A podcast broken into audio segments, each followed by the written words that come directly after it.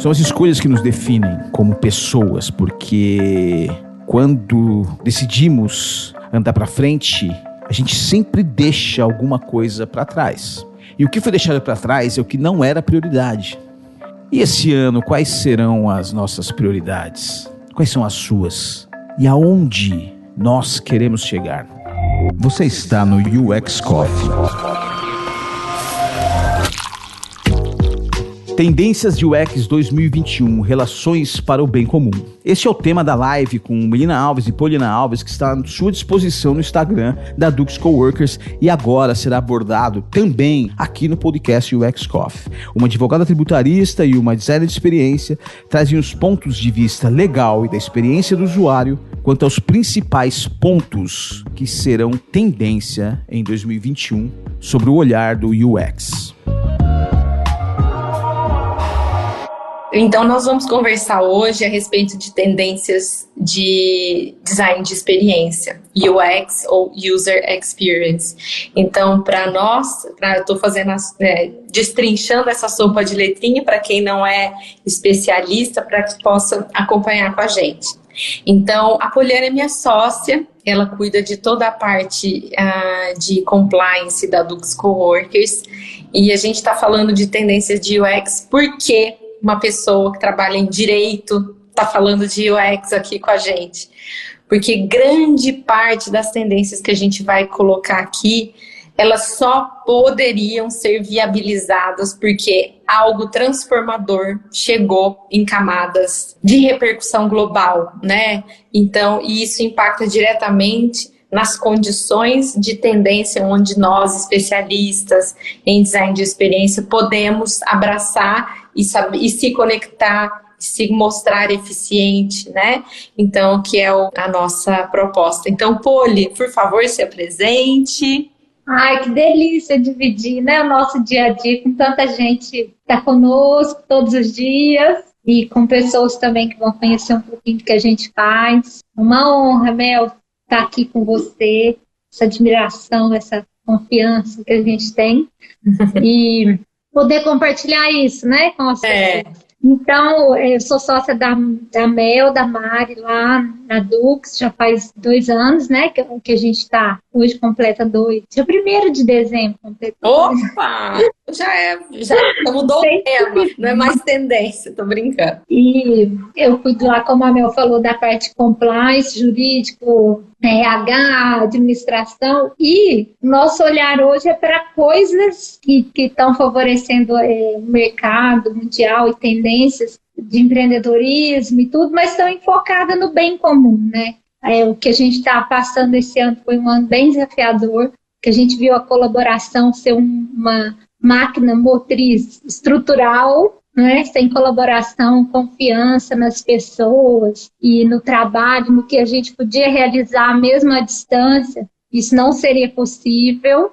Então, o que a gente falava o ano passado, né, Mel, no início desse ano, que era o futuro do trabalho, foi assim, é, não, não, deu nem tempo de ser futuro, já era presente. E nós tivemos um desafio assim, muito grande e gostoso também no sentido de pôr em prática é, o que a gente já estava é, antecipando de uma forma que não fosse em relação à saúde, mas aconteceu.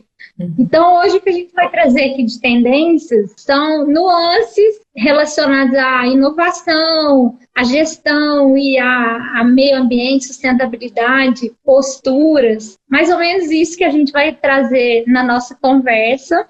a nossa proposta, o UX Coffee, ele acontece em três chamadas. Uma chamada só para coworkers, onde a nossa comunidade tem a chance de tirar dúvidas e, e abrir pontos de, de conhecimento, chaves de conhecimento a respeito do mesmo tema, mas num grupo, num fórum fechado. É, esse que é o fórum com o especialista, onde a gente traz um especialista e abre uma conversa que é o ponto de vista da Dux, mais um especialista convidado para a gente poder expandir realmente o conhecimento. E o outro fórum, que é o UX Cock, conversa estruturada, onde as pessoas que quiserem pegar esse tema e falar assim, poxa, não tive jeito ali na live, ninguém me respondeu, enfim, elas falaram tantas coisas interessantes, eu quero a me aprofundar, a gente faz o conversa estruturada, especialmente é, por questões de férias coletiva, nós não vamos fazer o conversa estruturada, mas ano que vem a gente mantém essa trilha para até para ter feedback de vocês, né? Se é um caminho, se está dando resultados legais, a gente já está sentindo que está sendo algo muito legal, então vamos, vamos tentar manter aí mais para frente. Vou pegar o seu ensejo e vou começar com você sobre a LGPD. Então, a LGPD né, não está no campo da tendência, mas o que, que ela vem a promover aí para os próximos anos?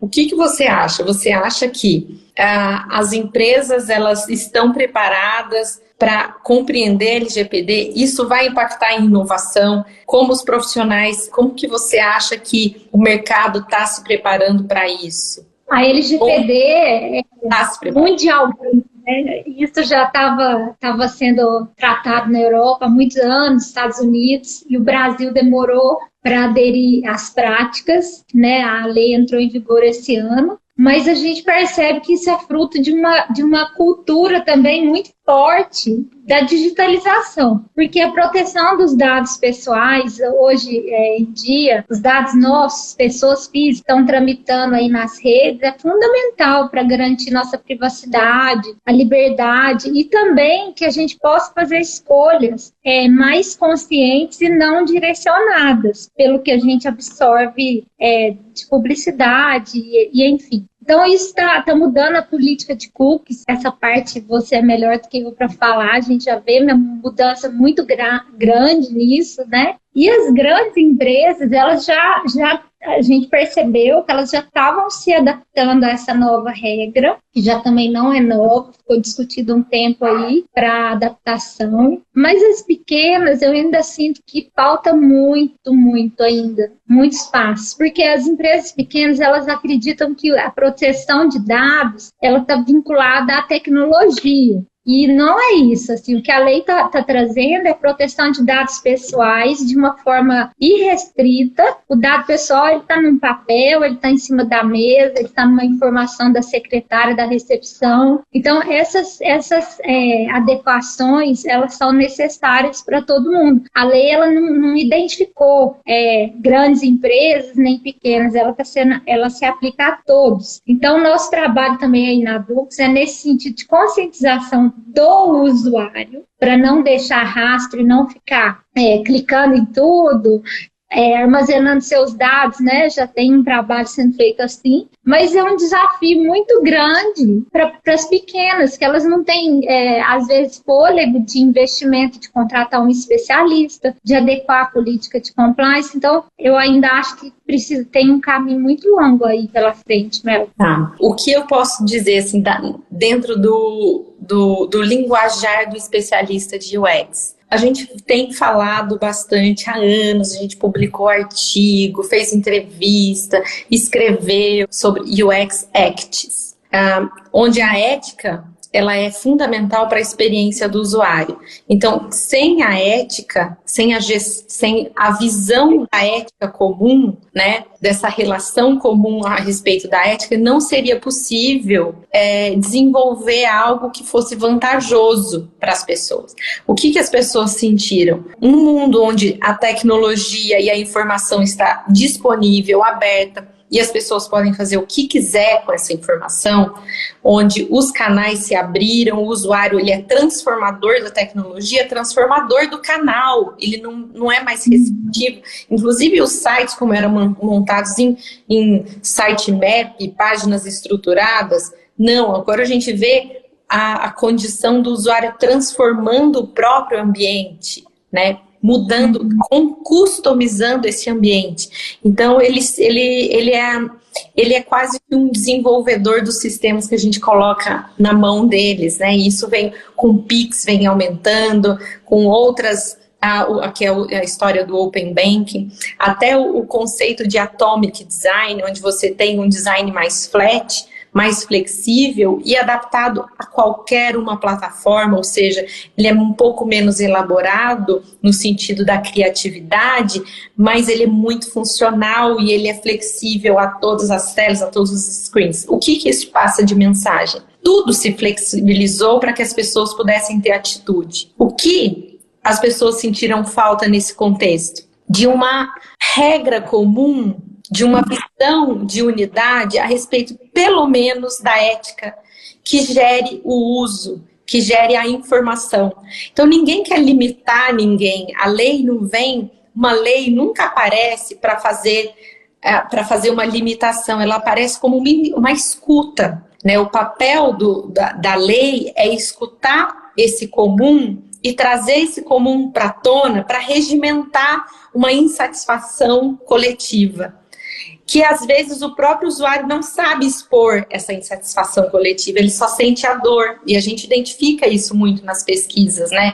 A dor das pessoas em relação à sua própria privacidade aparece das diversas formas né? Não só, como a Poliana colocou a respeito da tecnologia, mas da conduta do amigo que trabalha do lado, né? Então, o sentido da colaboração, e aí vem colaboração é, é a ética do usuário, né? Qual é a ética comum do universo onde a gente está prototipando? Estou prototipando um serviço, um novo canal. Existe uma ética comum que pode reger as decisões desse produto? Então a gente está falando que os designers de experiência também são advogados do usuário. Então, é um contexto análogo onde tem o legista, aquele que, que, que, que ouve a lei e confere a lei e descreve essa lei para esse bem comum, e temos nós, designers de experiência, que estamos ouvindo o usuário a partir de pesquisa compreendendo uma ética comum e construindo canais e ambientes de interação para esse bem comum. Então a lei ela só vem fazer uma adequação a isso, por quê? Porque as pessoas estavam sensíveis ao dado, né? Muita gente não estava gostando de dar CPF à torta e à direita. Por que, que eu tenho que dar meu CPF, né? ali na padaria, comprar um pão tem que dar meu CPF? Será que eu preciso dar meu CPF para comprar um pão? qual é, a, qual é a troca, qual é o valor. Então as pessoas não é, não significa que é que é falta de idoneidade da empresa que está te pedindo o dado. Significa que ela não está comunicando a real troca do valor,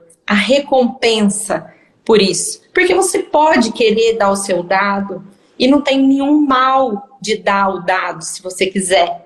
A questão é você não ter consciência da recompensa e do porquê e do onde. Aí a gente está fazendo o quê? A gente está sendo só empurrado, alguém está ganhando com isso e você não sabe de onde vem.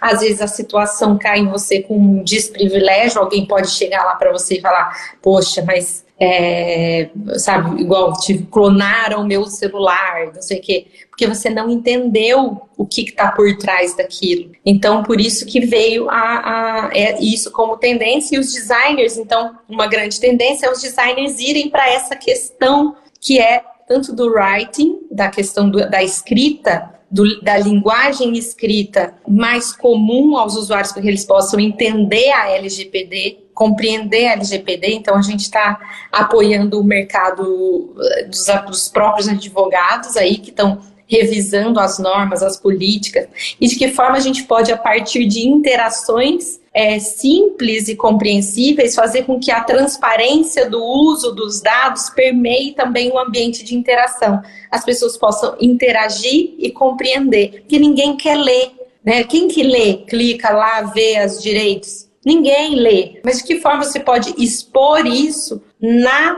dinâmica da interação? Eu acho que isso é uma grande, uma grande, um grande, uma evolução que a gente precisava caminhar nesse sentido.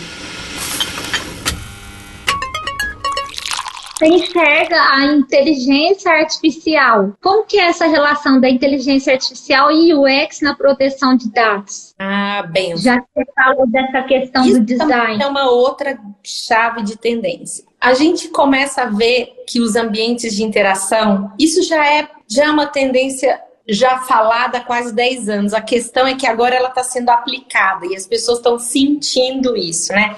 Então, a, a a visão a respeito dessa tendência não é novidade. Agora, essa tendência está começando a ser aplicada em escala. Daí a grande, a grande chave da, da nossa atenção, que é a, a, as cidades inteligentes com a tecnologia do IoT muito presente, onde é possível gerar interação em artefatos urbanos conectados com outros devices que as pessoas já usavam, os relógios, os, os desktops, os smartphones e quem sabe as fachadas, né? Uhum. Então isso pode gerar uma tendência a que, por um lado, inteligência artificial. Imagina eu ter a mesma dinâmica que eu uso no meu smartphone, que é um ambiente meu, proprietário, que eu sei, eu comprei, eu defini as regras de permissão e etc, e etc Agora, na fachada de um prédio, onde eu posso também interagir com aquilo lá, eu deixei algum rastro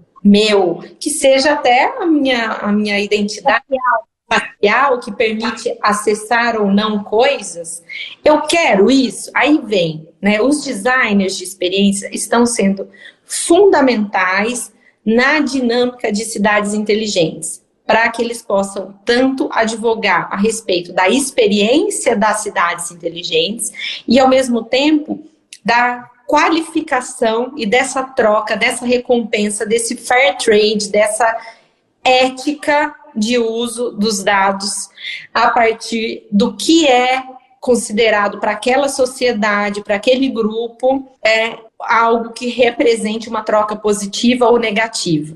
Lembrando que, muitas vezes, os usuários não têm consciência dos impactos, mas nós temos. Então, quando o especialista entra, mesmo que ele faça uma pesquisa, o usuário diz que tudo bem, é importante ter uma visão além do alcance quando a gente fala sobre cidades inteligentes. Por quê? Porque o, o artefato da cidade não transforma tão rapidamente, o IoT não transforma tão rapidamente quanto um software, um smartphone, uma coisa. Uma vez que se faz a decisão e se faz a implementação, tem esfera pública envolvida. A gente sabe que o tempo da esfera pública é diferente da esfera privada.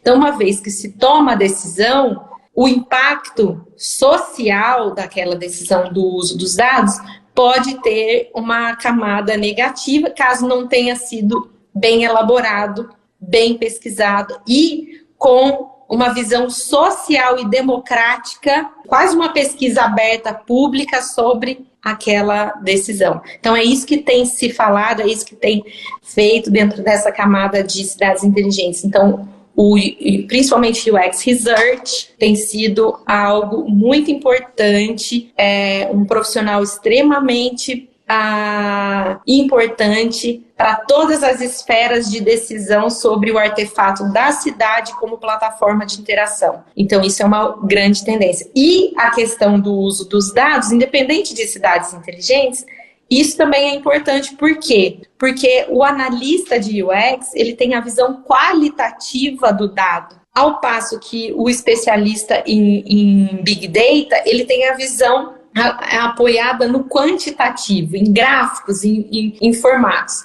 É importante unir as duas coisas para que não tenha viés de análise, né? Então, um time de, de análise, de cientista de dados, quantitativos e qualitativos, trabalhando juntos para que tanto os insights possam ser mais éticos e tanto a qualidade do uso do dado possa ser uma real recompensa para aqueles grupos de usuários, né? E não a gente não use o Big Data como uma invasão de privacidade, uma extrema invasão de privacidade. Então a gente faz um movimento onde designers e especialistas em UX se, pro, se, se coloquem para eh, advogar a respeito do coletivo, do bem comum, como é a proposta que a gente tem falado, né? E não só da melhor prática de usabilidade, porque eu tenho mais fluência, eu tenho mais entrada, mas como que está a saída?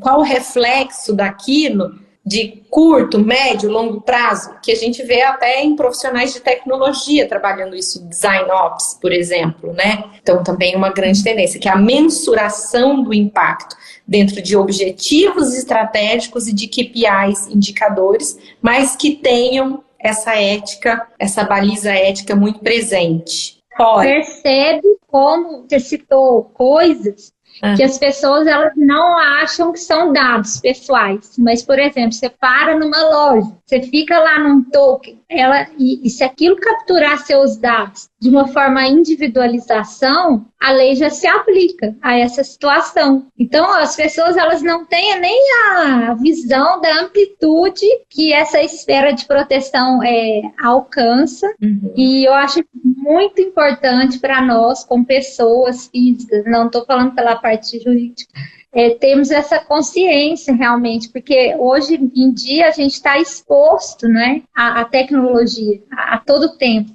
seja no aspecto de saúde ou no aspecto de, é, financeiro e, e, etc. Então, esses é, ambientes que estão capturando mais dados, eles já estão mais preparados. Mas os condomínios, por exemplo, que, que fizerem uma interface de IoT, eles nem acham que se aplicaria a eles alguma Não, situação. Mas inviabiliza que essa cidade inteligente, no sentido da tecnologia, aconteça realmente. Sim, eu acho que as coisas Pô, têm que acontecer com ética. O permissionamento e a conscientização, né? Então, Exatamente. Então, anterior à, à tecnologia, né? Conscientizar e pedir permissão. Boas práticas de relacionamento, vamos falar, né? Isso é, sai do digital, boas práticas humanas. São práticas humanas. Como você quer ser tratado, né? Então, eu, como você quer ser tratado, uma coisa quase que, se a gente falar assim, o óbvio do relacionamento, passando para uma esfera de tecnologia e de escala, né? Então, é isso, né? É, é muito mais humano a inteligência é muito mais humana do que tecnológica nesse sentido.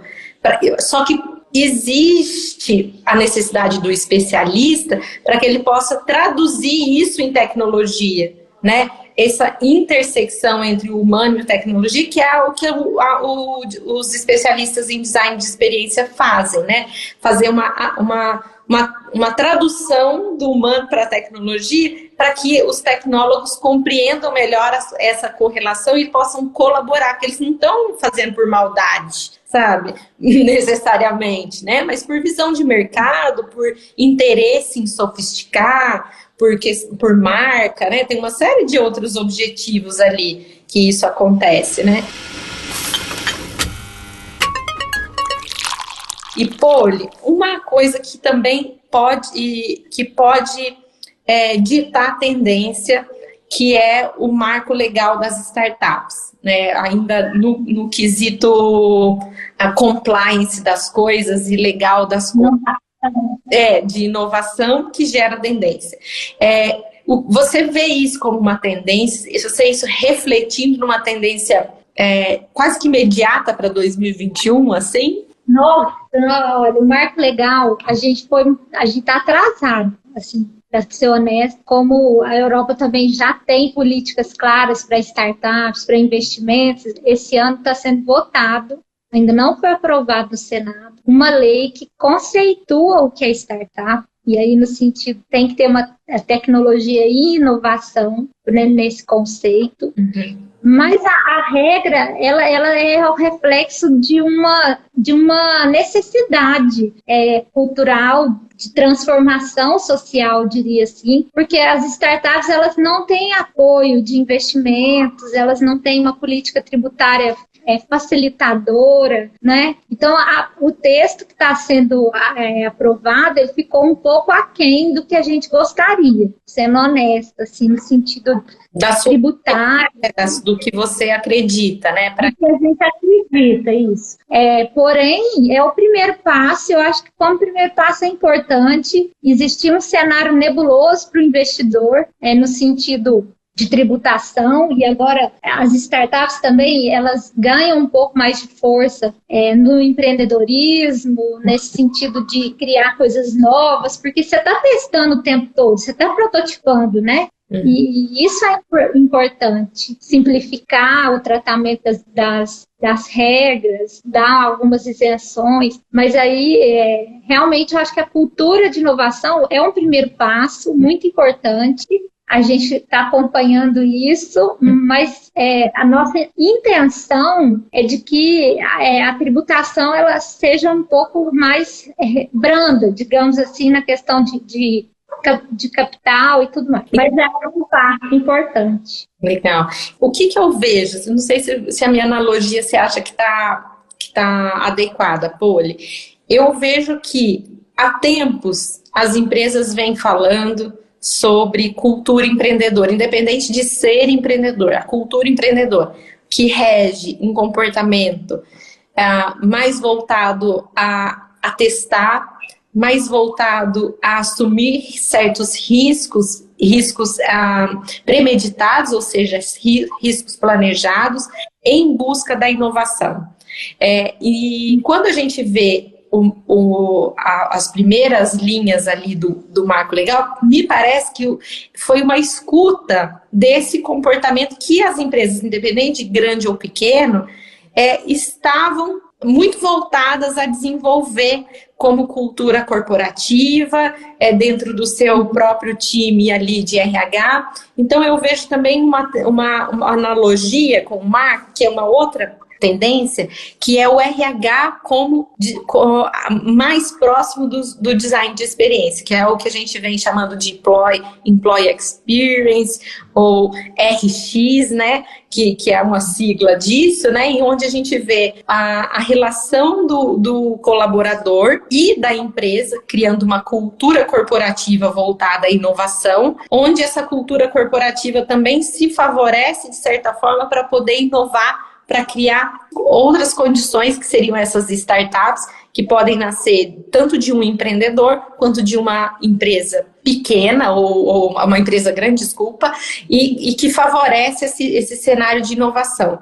E o que eu ainda não entendi, eu acho que de verdade é algo que eu preciso amadurecer a respeito e até peço para que nós todos aqui como comunidade mantém, a gente mantenha acompanhando o que esse marco vai trazer de, de revisões, que ainda não está sacramentado, é uma visão a respeito do impacto social. Porque quando a gente fala que o empreendedorismo nacional é um empreendedorismo onde a tecnologia é emergente, mas ele tem grande força como impacto social, de que forma isso também pode favorecer as empresas que não estão nessa transformação digital, não estão nessa visão de escala, mas elas estão numa relação de economia colaborativa muito forte. E não necessariamente se classificariam como é, empresas que estão produzindo algo sofisticado em relação à tecnologia ou que tenham uma escalabilidade, mas que provavelmente tenham um lucro e uma recompensa social muito forte. Então é isso que eu acho que a gente tem que acompanhar Vamos ver os próximos passos disso, né? Eu acho que não temos resposta aos próximos passos. Questão de tendência também atrelado a isso, Polio, que também tem a ver com o mercado, são as relações com investidores, né? Como você vê ah, um, uma gestão onde a, a relação do, do pesquisador pode também apoiar os investidores e de que forma os investidores estão dentro dessa cadeia aí promovendo tendência. Isso já tá, houve uma transformação cultural desse grupo? Ou como o que, que você acha? O que está caminhando por aí a, a respeito dos investidores? São dois pontos. A questão da economia colaborativa e a economia voltada ao impacto né, positivo, isso já nas pequenas empresas todo mundo que é startup ou que é empreendedor assim de escala ou que tem esse olhar que você comentou mais colaborativo, é, isso já está no DNA dessas empresas, o impacto positivo e a colaboração, porque elas já nascem com esse contexto do empreendedorismo e da colaboração na sua estrutura de motriz, eu diria, assim, uhum. motriz, né? A vontade de empreender dessas startups ou de, de empresas que têm impacto e que não são legalmente consideradas como startups, isso já é natural. Uhum.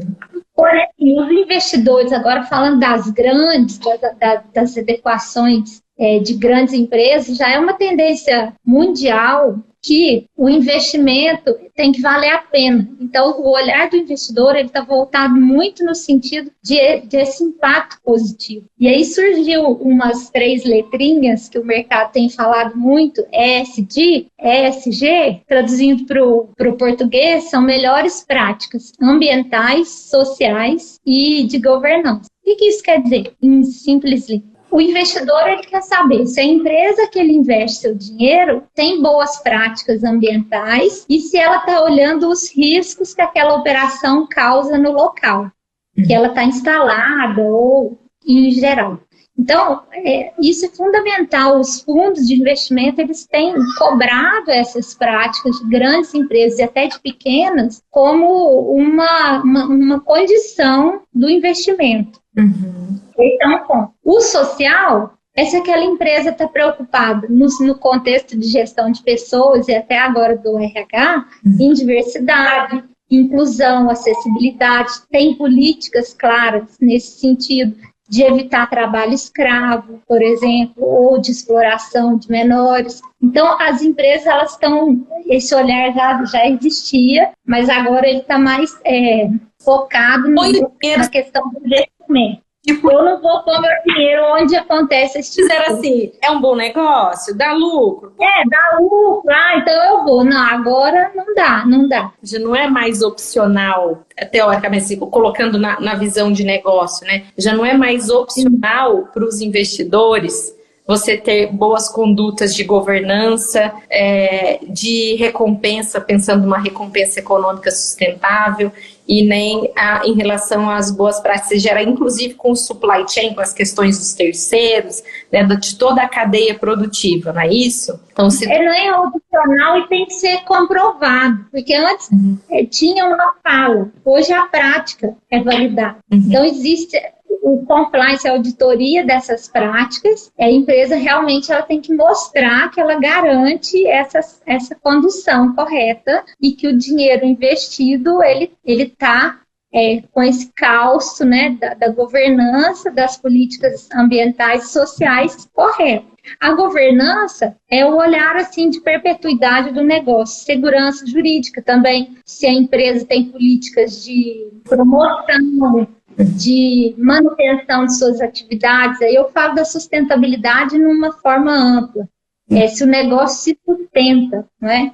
E se tem um plano de sucessão, por exemplo, se, tem uma cadeia que move aquilo e, e, tudo mais. Então, essas três letrinhas vão é, já, já fazer um sucesso fora do Brasil uhum. e para o ano passado isso tem ganhado força. Eu não vejo como existem investimentos é, assim sem esse tipo de critério. Uhum. Acho bem difícil. Então, é uma cadeia de, de decisores. Então, aí vamos fazer agora uma, uma sopa de letrinha para os especialistas, tá? Eu queria voltar para os líderes. Isso. O que, que isso gera para a nossa comunidade de design de experiência? Uh, a gente tem falado muito sobre a liderança no design né, as lideranças apoiadas pelo design. A propagação do próprio design thinking como uma mudança, uma transformação das lideranças. É, a gente está trabalhando em design thinking há 10 anos.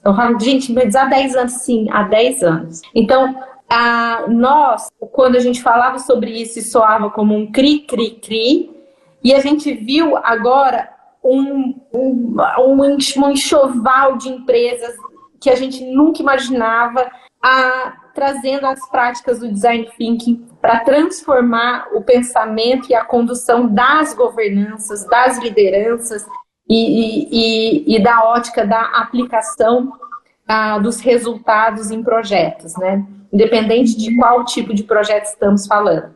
Então, o que a gente vê? O PMO assumindo também uma expertise de design de experiência. Uh, isso também, então, estou falando da camada gerencial, então, os gestores é, estudando mais os frameworks de, de design de experiência para que eles possam advogar pelos usuários, para que eles possam compreender como isso é feito e de que forma isso pode fazer parte da rotina deles na atuação em projetos. E isso sobe um pouco mais quando a gente fala das lideranças de negócio e a chave, a linguagem, quem quiser dar um Google e buscar sobre isso, é o Behavioral Economics ou o BX, que também tem se falado em Business Experience onde as camadas de liderança, inclusive de negócio, que estão ali fazendo conta, também assume a postura também de dessa visão comum, dessa visão da empatia, das decisões centradas no coletivo e no comportamento. Ou seja,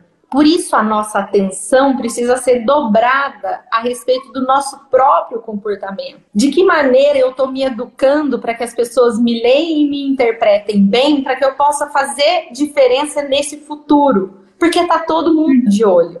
Então, se a gente não é condizente com o que a gente fala e age, e se a gente não tem uma atitude no dia a dia para o bem, estão monitorando os dados do negócio, da liderança até o final. Se você passa uma impressão de que aquilo não é importante para você, vai chover porcaria. E você talvez não tenha mais controle, porque tecnologia é assim, é plug and play. Quando vê a coisa virou.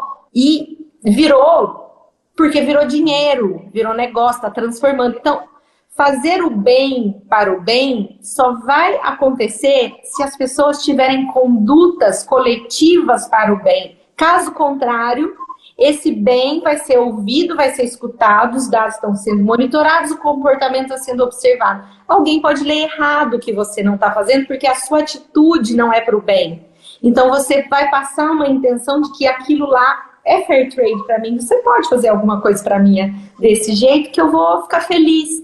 E essa felicidade tendências né? nocivas para a nossa sociedade. E por isso que a gente fala muito sobre essa relação de impacto da cultura do design, mas ao mesmo tempo não do design que quer fazer as pessoas ficarem usando horas lá na internet, passando vida na mídia social, mas do design onde eu tenho pausas, onde eu tenho interações, mas eu tenho eu tenho um relaxamento, onde eu tenho recompensas que me fazem bem para minha cabeça, para o meu corpo, para minha alma, onde eu gero uma conduta de colaboração também qualificada e onde as lideranças conseguem perceber isso como recompensa, inclusive econômica, né?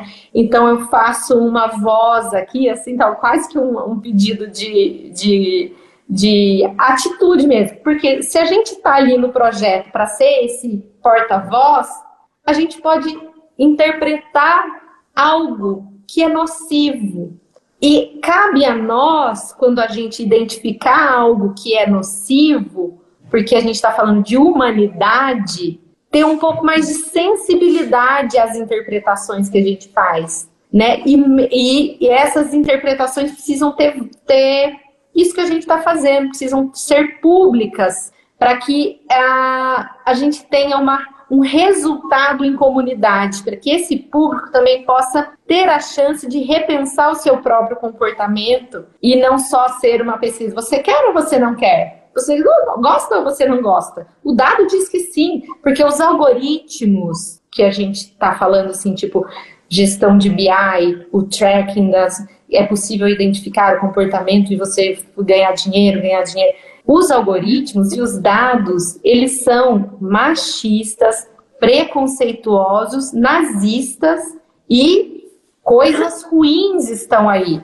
Então, qual é o reflexo desse dado? Então, CX maravilhoso, UX importante, ética acima de tudo, né? Então, essas duas coisas têm que caminhar com uma sobressalva ali muito e muito importante. Por isso, business experience, ou seja, eu também tenho que olhar para essa relação do comportamento, sim, mas acima de tudo da ética a respeito do negócio da, e de como eu estou gerando economia para aquele negócio para que eu possa ter um, um longo prazo de ações para o bem, né? Que eu acho que é esse que é a chamada, né? E o X vai aparecer em tudo, gente. Então, oportunidade em até na sapataria, se você quiser. Design de experiência, de de qualquer coisa vai entrar para tudo. Por quê? Porque entendeu-se que é assim que se faz negócio. Então, a, qual é a tendência de UX? Todas as tendências. Onde você puder entrar, você vai ser bem aceito, profissionais. A questão é o como e o modus operandi. Qual framework você quer estabelecer quando você entrar ali?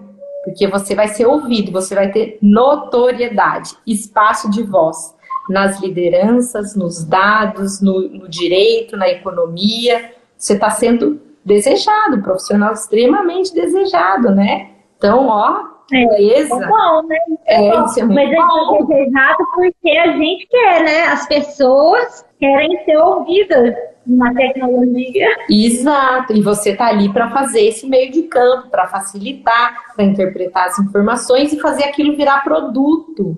Olha que maravilha, não é só interpretar, é realizar, é ter atitude sobre aquilo. Então, é maravilhoso. O que é a nossa atenção é para todas essas outras questões que precisam caminhar junto com você, né, com você especialmente profissional especialista no assunto, né, mais do que a própria empresa, né, porque você vai estar tá ali mediando intenções do usuário, do negócio, da experiência online, da interação. Quando a gente fala sobre é, a relação da empatia, que precisa estar no, nessa, nessa comunidade, né, nesses especialistas, o que a gente está falando? É exatamente aquilo que eu estou traduzindo como ética. Por quê? Porque a real empatia é muito difícil. A, a gente é cheio de defeito, a nossa cabeça tem muitos senões e a gente tem interpretações que podem não ser reais à dor do outro. Você vestir o sapato do outro é quase que impossível, né? Assim, se a gente for pensar é, no, no uso dessa palavra, né? Mas o que é possível? É possível você se aproximar e qualificar melhor a sua interpretação e ter um pouco mais de escuta ativa, né? Então, que eu, eu gostaria de traduzir a palavra empatia para ética e escutativa, né? Escutativa, ou seja, eu tenho, eu ouço, eu testo, eu valido e eu provoco para ver se eu estou ouvindo bem. Então a gente tem feito isso nas nossas pesquisas, né? Que é uma chance que a gente dá para o usuário, para nós e para o universo, para a gente ver se o que a gente está avaliando é condizente. Então a gente trabalha muito isso nessa relação de prototipar. Por isso que a gente joga assim. a, o especialista em UX não é só um pesquisador. Ele prototipa hipóteses. Porque se ele for só pesquisador e só olhar empatia e só observar, muitas ambiguidades podem ocorrer nesse caminho. Então, a, a gente fala bastante dessa questão, né? De que forma a gente pode os protótipos são fundamentais no processo da investigação, onde eu valido as hipóteses com algo mais real da atitude, para que as pessoas possam compreender onde a gente quer chegar e a gente também compreender a reação dele daquela atitude. Porque quando a reação ocorre, é que são elas, né? É, aí a gente entende é, exatamente a dor, né? A, a, a resposta que as pessoas têm ali a respeito. Então, é, eu provoco bastante assim essa união do pesquisador junto com a equipe de design, o design como pesquisador e etc. Né, essa união de equipes mesmo de inteligências trabalhando no universo da pesquisa e do dado.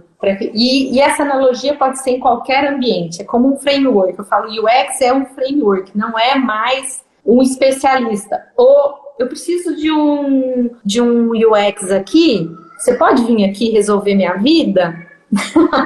não existe, não existe. Existe um framework onde diversos profissionais atuam colaborando para que a experiência do usuário seja ouvida. Então é, uma, é um framework de inteligência coletiva, é por isso que a gente fala que somos uma rede especializada em UX, sim, mas, acima de tudo, somos inteligência coletiva, porque a gente, para se ser especialista em UX, eu preciso do coletivo, para que essa voz do coletivo possa expor melhor a relação do usuário nos projetos.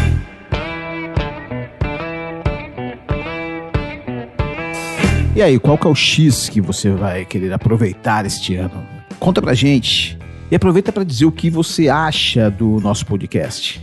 Mande suas ideias, sugestões, críticas ou elogios. A gente quer escutar o que vocês têm a dizer para saber qual é exatamente o nosso X. Combinado? Nos vemos no próximo episódio e até lá.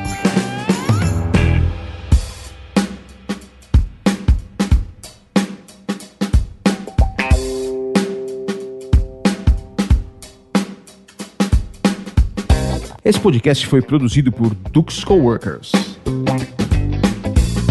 e contou com a participação do público que esteve conosco na live Tendências UX 2021.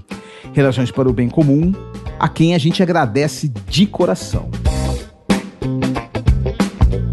O tema, o desenvolvimento e o roteiro ficou por conta da Melina Alves e Poliana Alves. A locução é de Alexei José. Edição, montagem e milagres sonoros com Gui Della Coleta.